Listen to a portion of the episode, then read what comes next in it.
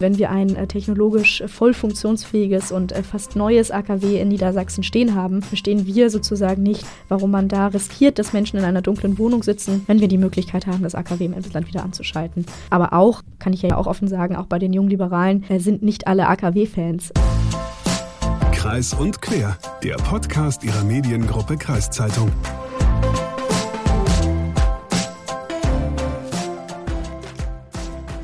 Liebe Leute, es gibt eine gute Nachricht für euch und eine gute Nachricht für mich. Ihr müsst nicht mehr ausschließlich meiner Stimme lauschen und ich muss nicht mehr alleine diese Folge vorbereiten. Mein lieber Kollege Hagen Wolf ist nämlich aus dem Urlaub wieder da. Genau so ist es. Moin zusammen dann auch von mir.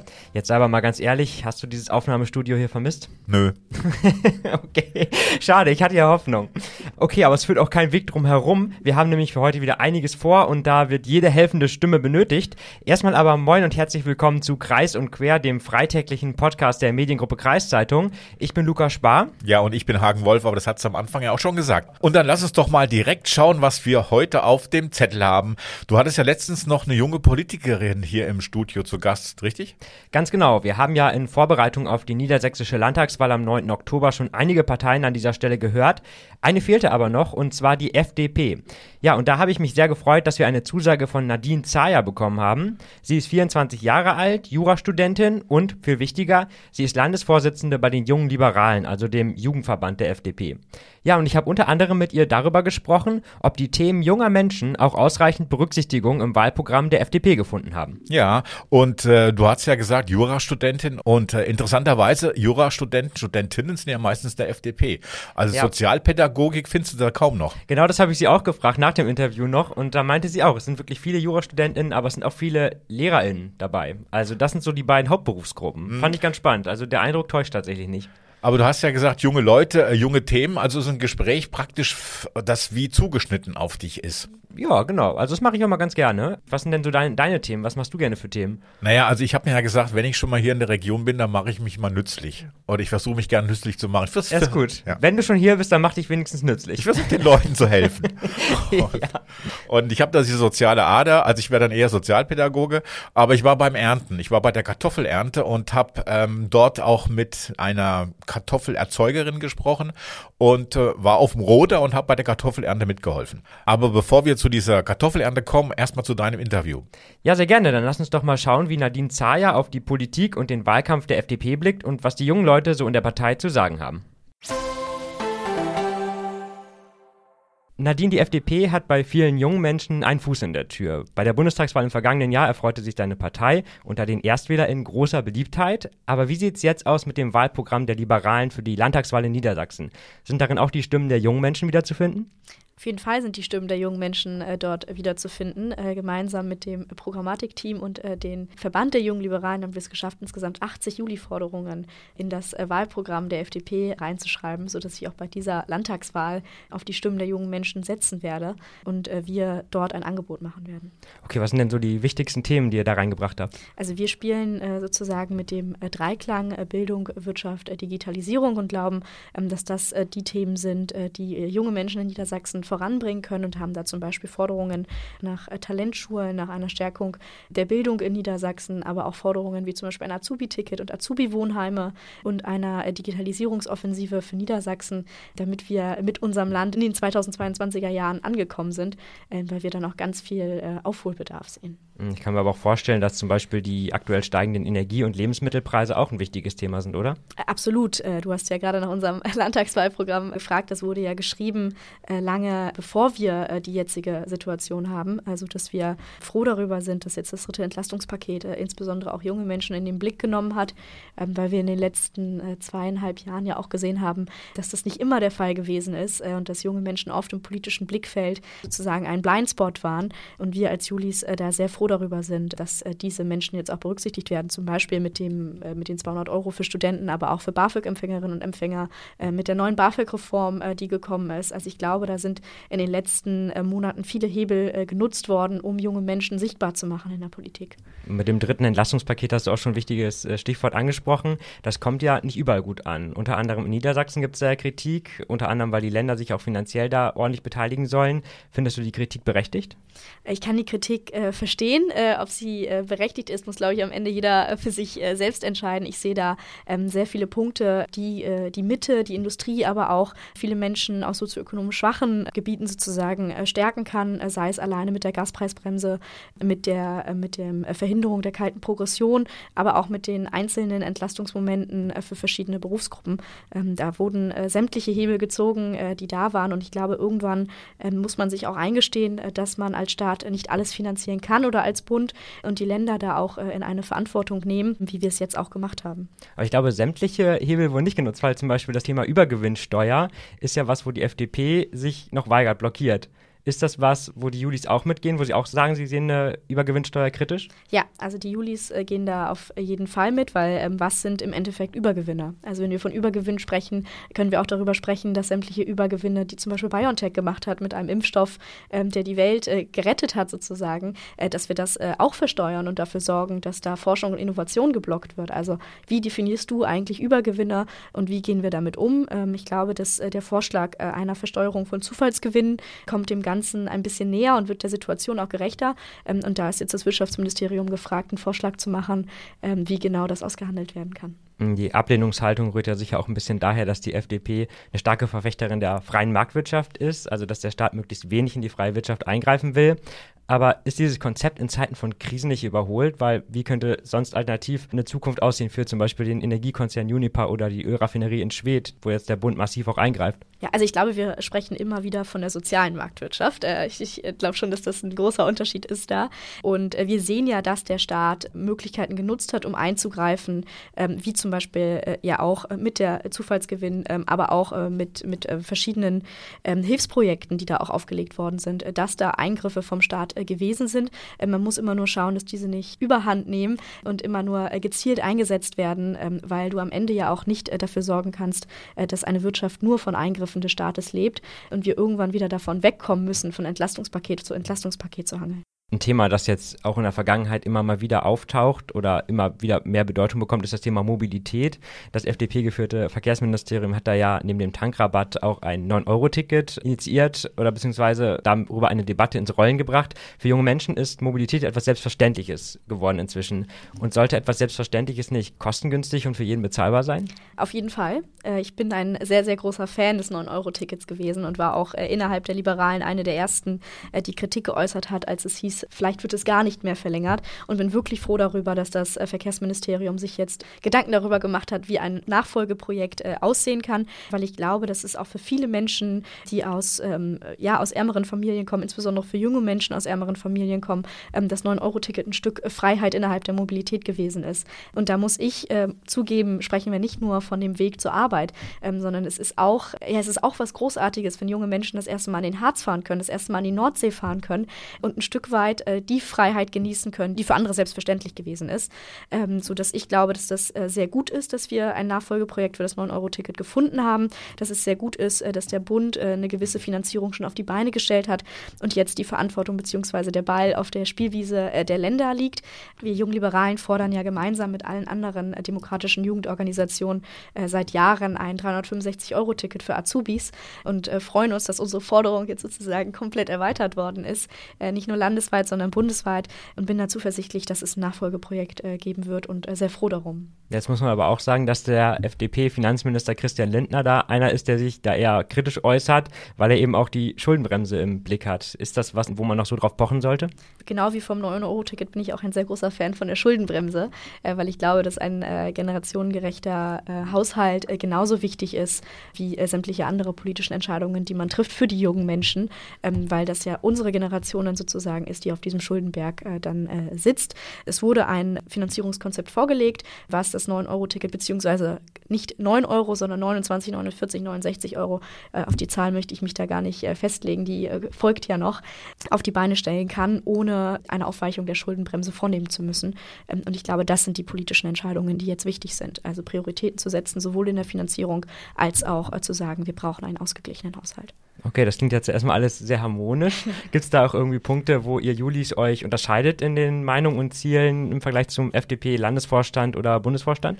Also ich glaube nicht, dass wir so harmonisch sind, wie das äh, hier jetzt gerade klingt. Äh, wir sind sehr gut darin, äh, sämtliche inhaltlichen Debatten auf Kongressen und Parteitagen äh, zu führen. Und ich glaube, da haben die Julis in den letzten Jahren auch bewiesen, äh, dass wir durchsetzungsstark sind. Also ähm, die, die Abschaffung der Wehrpflicht, das Wahlalter 16, die Legalisierung von Cannabis, das sind alles keine Forderungen, äh, die sozusagen leicht gefallen sind, sondern alles Dinge, die wir uns erkämpfen mussten als, als äh, Julis. Äh, auf Bundesebene ist jetzt gerade ein Projekt gestartet worden zur FDP 2025. Also wie stellen wir uns eigentlich das Verbandsleben der FDP vor, äh, maßgeblich äh, sozusagen initiiert vom Bundesvorstand und von Franziska Brandmann, ähm, was jetzt eine riesige äh, Mitgliederumfrage ergeben hat. wie wollen wir gegenüber der FDP auftreten? Also da gibt es schon Punkte, ähm, wo man sich streiten kann. Ähm, aber ich glaube, wir sind sehr gut darin, uns vor Wahlkämpfe zu streiten und in den Wahlkämpfen dann geeint, äh, mit einer äh, Programmatik reinzugehen. Ja, das wäre jetzt auch meine nächste Frage gewesen. Äh, wie viel haben die jungen Menschen denn in der FDP zu sagen? Sehr viel. Also äh, mittlerweile äh, haben wir knapp 30 Prozent Mitglieder in der FDP, die Julis sind, also die unter 35 sind, sodass ich sagen würde, dass das, das wird gehört.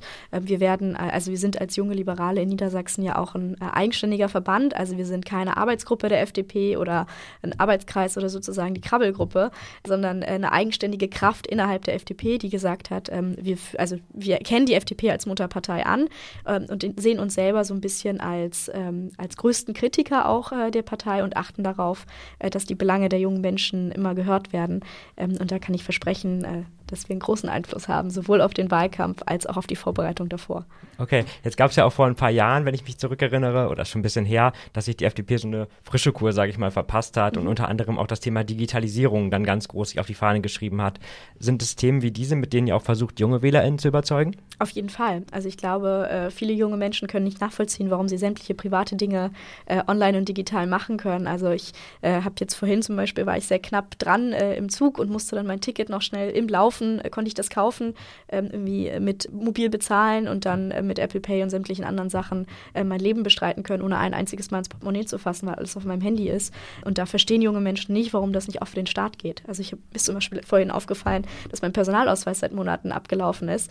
Und alleine der Stress, jetzt schon darüber nachzudenken, was das für eine Bürokratiehürde mit sich bringt, statt einfach digitalen Online-Formular ausfüllen zu können, das verstehen viele junge Menschen nicht mehr, dass sie äh, sozusagen in den 2020er leben und äh, sämtliche Verwaltung noch in den Strukturen der 80er Jahre gefühlt denken. Ähm, das sind auf jeden Fall Themen, mit denen wir junge Menschen abholen. Aber ich glaube auch ein sehr großer, sehr großes Zutun äh, sind auch gesellschaftspolitische Themen, für die die FDP äh, ja traditionsgemäß auch steht.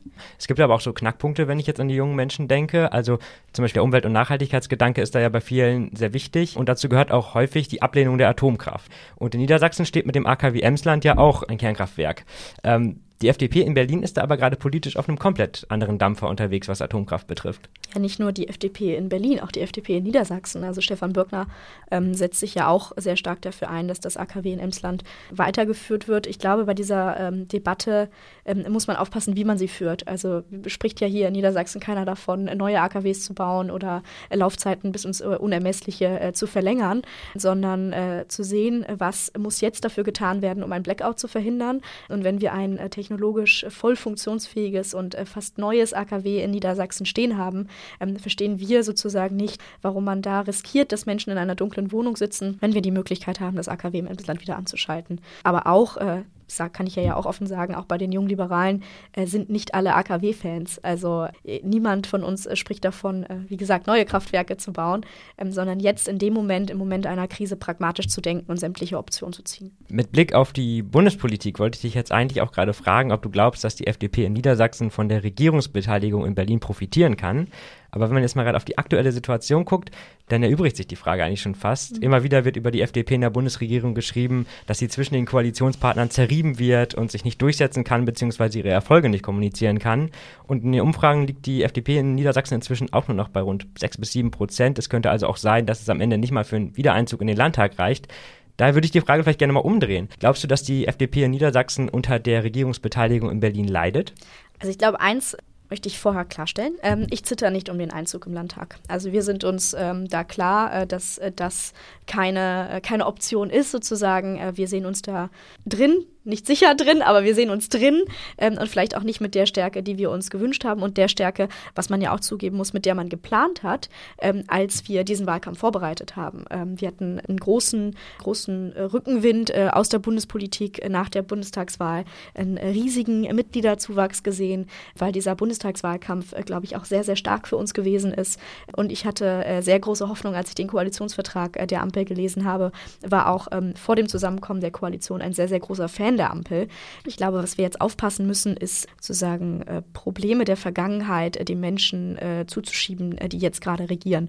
Es sind ähm, total viele Projekte gerade gerade offen, äh, die man seit Jahren hätte angehen können. Also alleine, wenn du ein niedersächsisches Beispiel zum Beispiel nehmen willst, das LNG-Terminal in Stade, ähm, da gab es mehrere private Investoren, die eine Milliarde Euro äh, zusammen hatten, um dieses Terminal anzuschalten. Und da gab es nicht den politischen Rückenwind dafür. Und das nicht seit Zusammenkommen der Ampel, sondern sondern seit Jahrzehnten. Und das ist äh, die Wahrheit, die man auch immer dazu sagen muss. Na klar, es ist gerade keine einfache Situation für uns.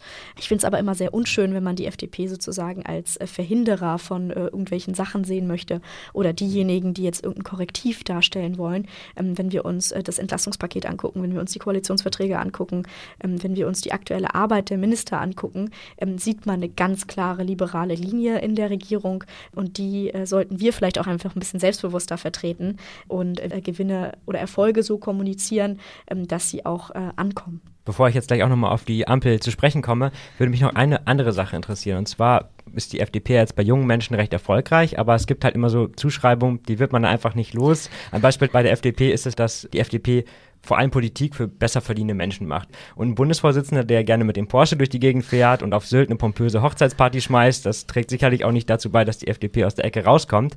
Ist das ein Problem für euch? Mm, ein Problem nicht, aber sicherlich eine Sache, mit der wir mit der wir arbeiten müssen. Also äh, jeder, äh, der sagt, dass die FDP eine Partei der Besserverdiener sei, den lade ich mal auf einen Landeskongress der Jungen Liberalen Niedersachsen ein.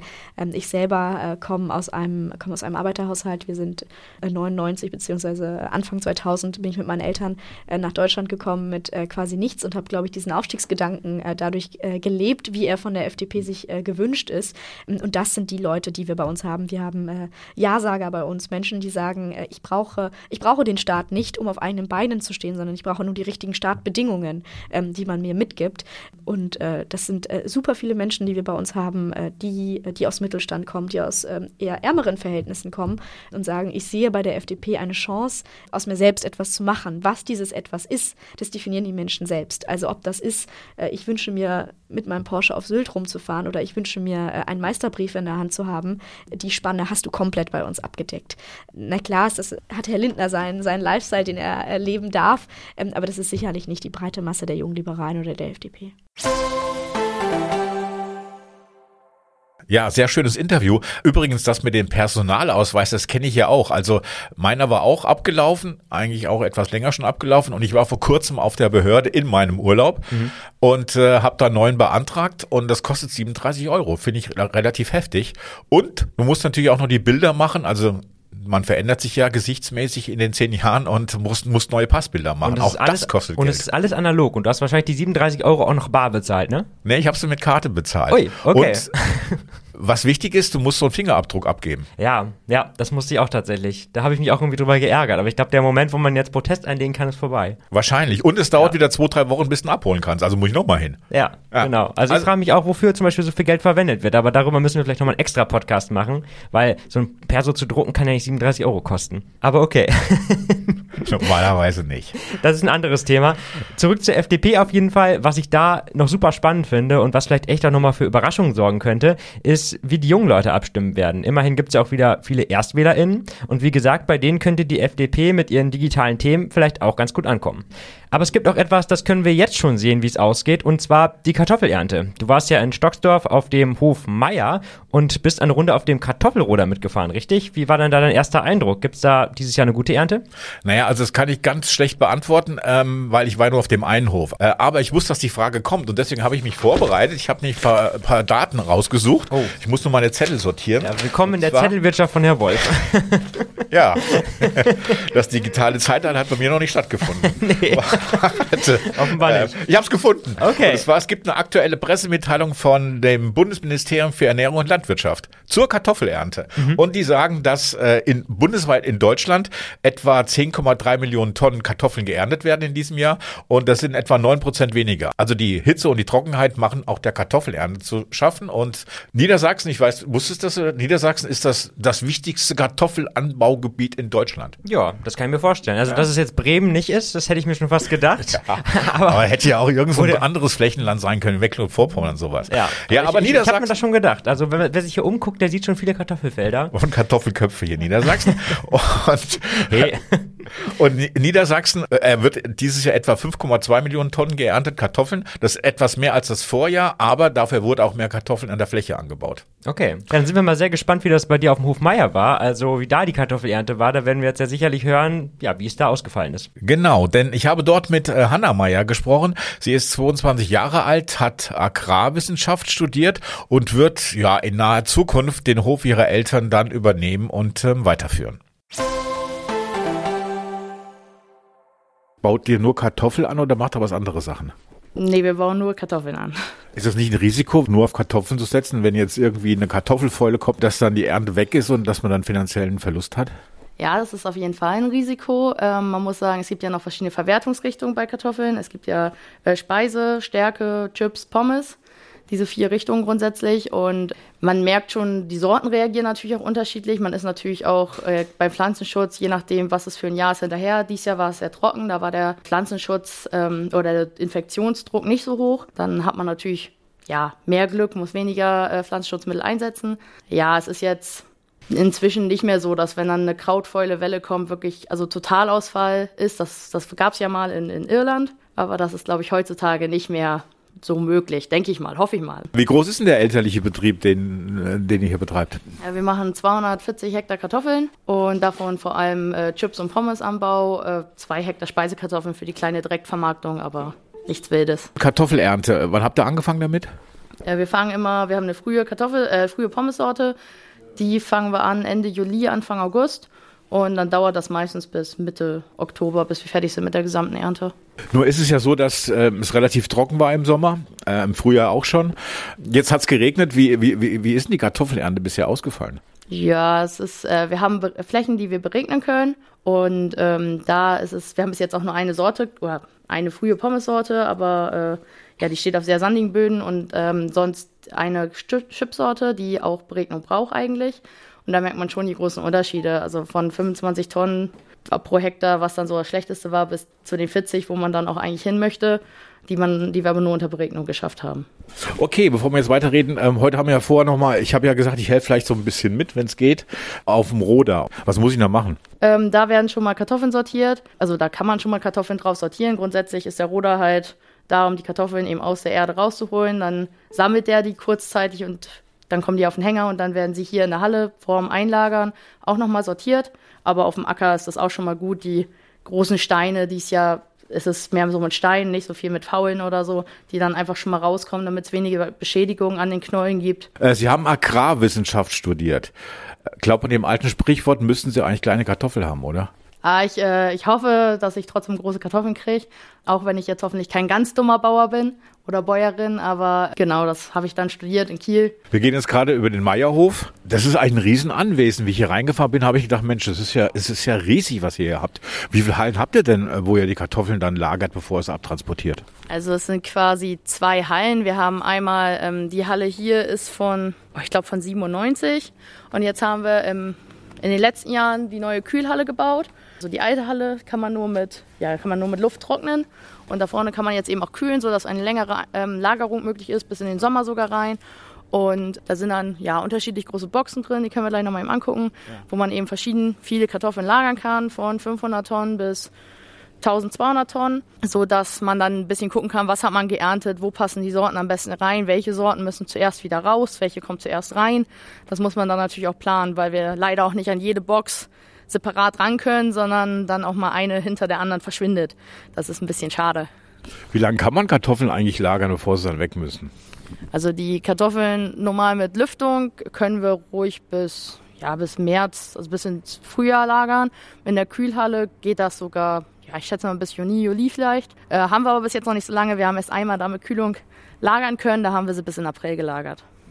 Du hast ja gesagt, ihr macht ähm, Kartoffeln größtenteils für die Pommes- und Chips-Herstellung.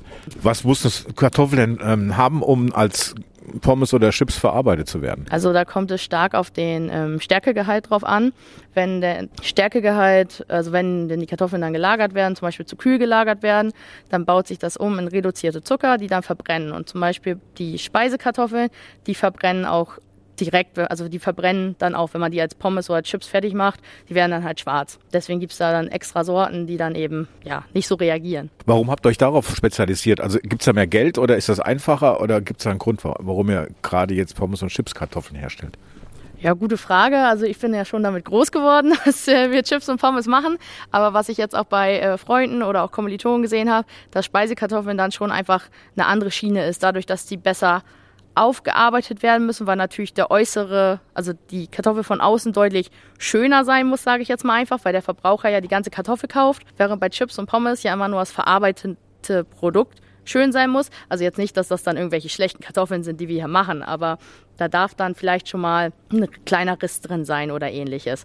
Und es muss halt nicht so kleinteilig nachher in Tüten gemacht werden, was eben auch nochmal dieser Packung, glaube ich, ein sehr großer Arbeitsaufwand nochmal sein kann. Es ist halt einfach, in welche Richtung man sich entwickeln will. Also ich glaube, es ist jetzt wirklich nicht allzu einfach, Speise und Verarbeitung zu machen, weil man einfach andere Konzepte am Ende dahinter hat, wie man das aufbauen muss, was man für Geräte hat und ähnliches. Ja, wir sind eine der, in einer der großen Lagerhallen für, für die Kartoffeln und hier brummt so ein bisschen in der Halle. Was ist denn das? Äh, das ist die Lüftung, weil wir da vorne schon Kartoffeln eingelagert haben, müssen die natürlich auch äh, getrocknet werden, damit eben keine, falls dann doch mal Knollen drin sind, die irgendwelche Infektionskrankheiten haben, dass das äh, gemindert wird, müssen die da vorne halt getrocknet werden und das ist die Lüftung, die wir hören.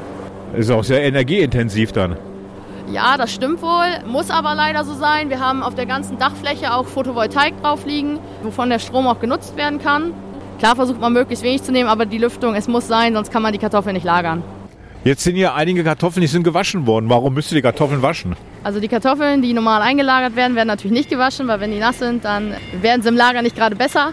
Aber die sind jetzt ja kleinere Kartoffeln, wie man auch gut sehen kann. Das sind die, die eben zu klein sind, um die in Chipsfabrik zu bringen.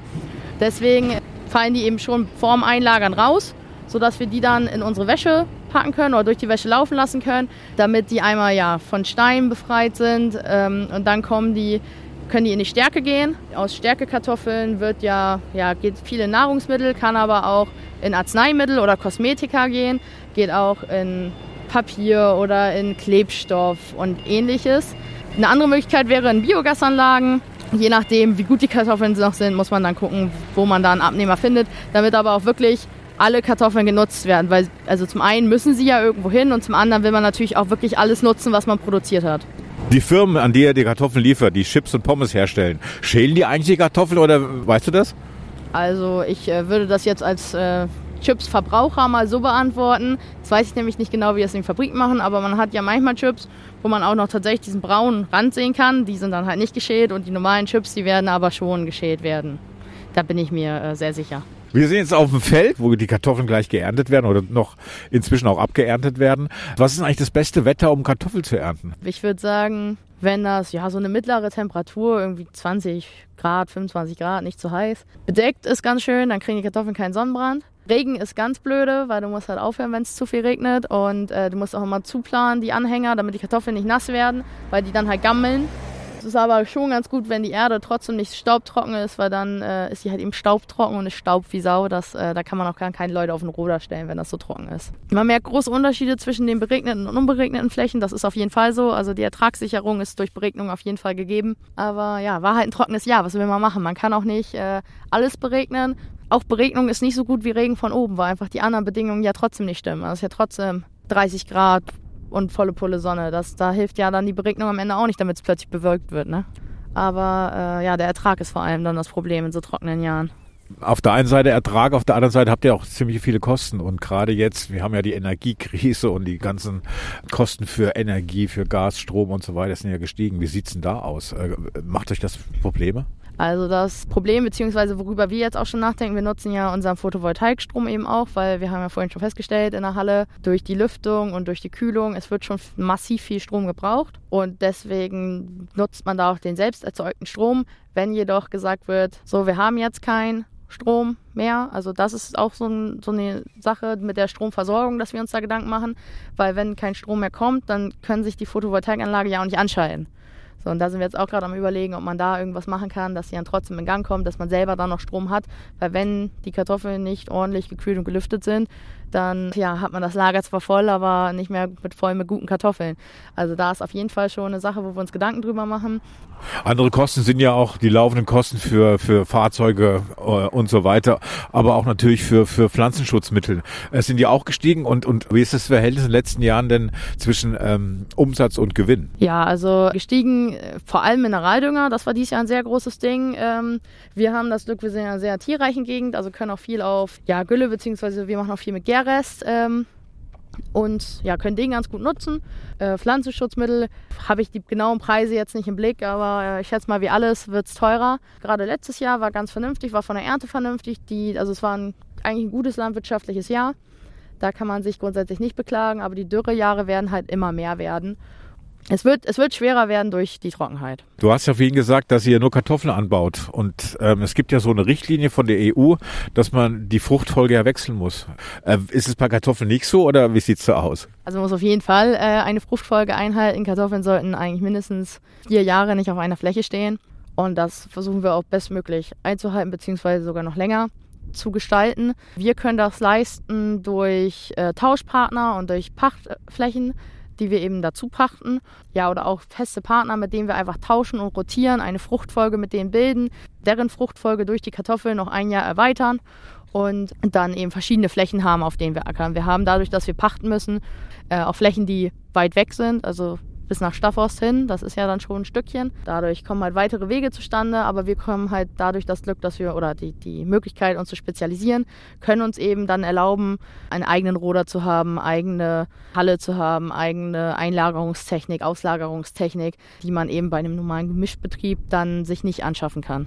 Okay, also ich verstehe das so, dass ihr Flächen selber, die ihr mit Kartoffeln bewirtschaftet habt, das nächste Jahr in Anführungszeichen dann verpachtet an einen anderen Landwirt, der baut dann Weizen auf und dafür gibt euch der andere Landwirt äh, Pachtflächen, wo ihr Kartoffeln anbauen kann, wo er vorher Weizen angebaut hat. Genau, man, man, tauscht, man tauscht da eben hin und her und äh, mal baut der eine Bauer das an, mal der andere Bauer das und mal wir Kartoffeln. So äh, funktioniert das vom Prinzip her. Es stinkt hier ziemlich. Was ist, was ist denn passiert? Ich finde, es riecht so nach Gülle. Das ist der Schweinestall. Alles klar. Ich habe gedacht, die hätten den Acker jetzt schon mit Gülle, bevor er das. Nein, nein, nein, okay. Da wäre ich nämlich nicht drüber gegangen. Nein, das auf keinen Fall. Äh, Gülle kann man zur Zwischenfrucht drauf machen oder dann eben im Frühjahr, bevor man dann den Boden bearbeitet, kommt dann Gülle rauf. Dann pflügt man es, dann wird es einmal gekreiselt und dann mit der Pflanzmaschine All-in-One die Dämme gepflanzt mit den Kartoffeln drin. So, ich bin jetzt auf dem Roder mit ähm, vier Leuten und ähm, es ist, ich werde das Mikrofon gleich aus der Hand legen, weil ähm, ich es langsam anpacken muss und ein paar Kartoffeln sortieren muss. Es wackelt, es ist laut und es kommen riesig viele Kartoffeln rüber. Und jetzt helfe ich mal mit zu arbeiten. Und, äh, jetzt stehen wir erst. Was, was, warum stehen wir jetzt erst? Äh, man muss zwischendurch natürlich auch immer wieder überprüfen, ist man eigentlich tief genug rodet man wirklich alle Kartoffeln mit raus oder ist man vielleicht zu tief, nimmt zu viel Erde mit hoch. Einfach immer die eigene Arbeit wieder überprüfen. Man kann ja auch nicht in die Erde reingucken von oben drauf. So, wir haben jetzt vier Reihen ähm, Kartoffeln gerodet. Ich war auf dem Roder und ich glaube, so sauber waren die Kartoffeln noch nie. Ich hoffe, das stimmt, oder? Ja, aber natürlich. Also gar keine Frage. Du hast neben mir gestanden, hast zugeguckt, äh, hast auch mitgeholfen natürlich. Äh, du hast jetzt die Kartoffeln mal angeguckt. Das sind ja äh, Kartoffeln, die für Pommes benutzt werden sollen. Wie bist du zufrieden mit der, mit der bisherigen Ernte von den vier Reihen, die wir jetzt abgeerntet haben?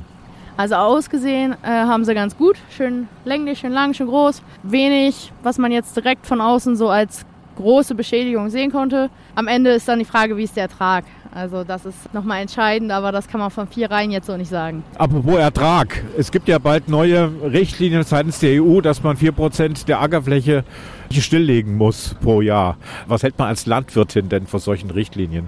Also Umweltmaßnahmen sind natürlich grundsätzlich nicht, nicht verkehrt und da muss man sich aber natürlich dann immer über die Sinnhaftigkeit des ganzen Gedanken machen.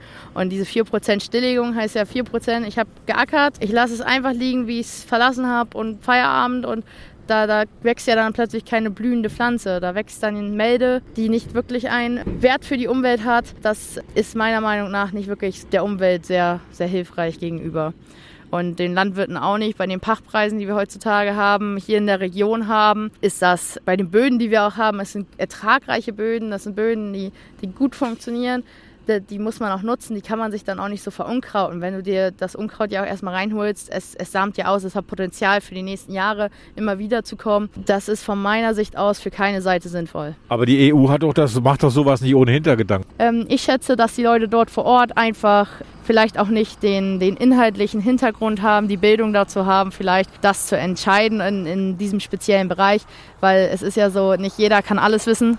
Und äh, die haben sicherlich ihre Spezialbereiche, die haben ihre, ihre Berufe, aus denen sie bestimmt kommen, wo sie was wissen. Aber das ist dann vielleicht nicht unbedingt die Landwirtschaft, wenn sie sich sowas ausdenken. Wie sind eigentlich in den letzten Jahren die ähm, Preise gewesen, die ihr für eure Kartoffeln bekommen habt? Äh, mit Kartoffeln kommt es natürlich eben auf die Ernte insgesamt an. Ja, in Jahren, wo alle viel haben, kostet Kartoffel weniger. In Jahren, wo alle knapp haben, ist auch der Preis dann eben dementsprechend höher.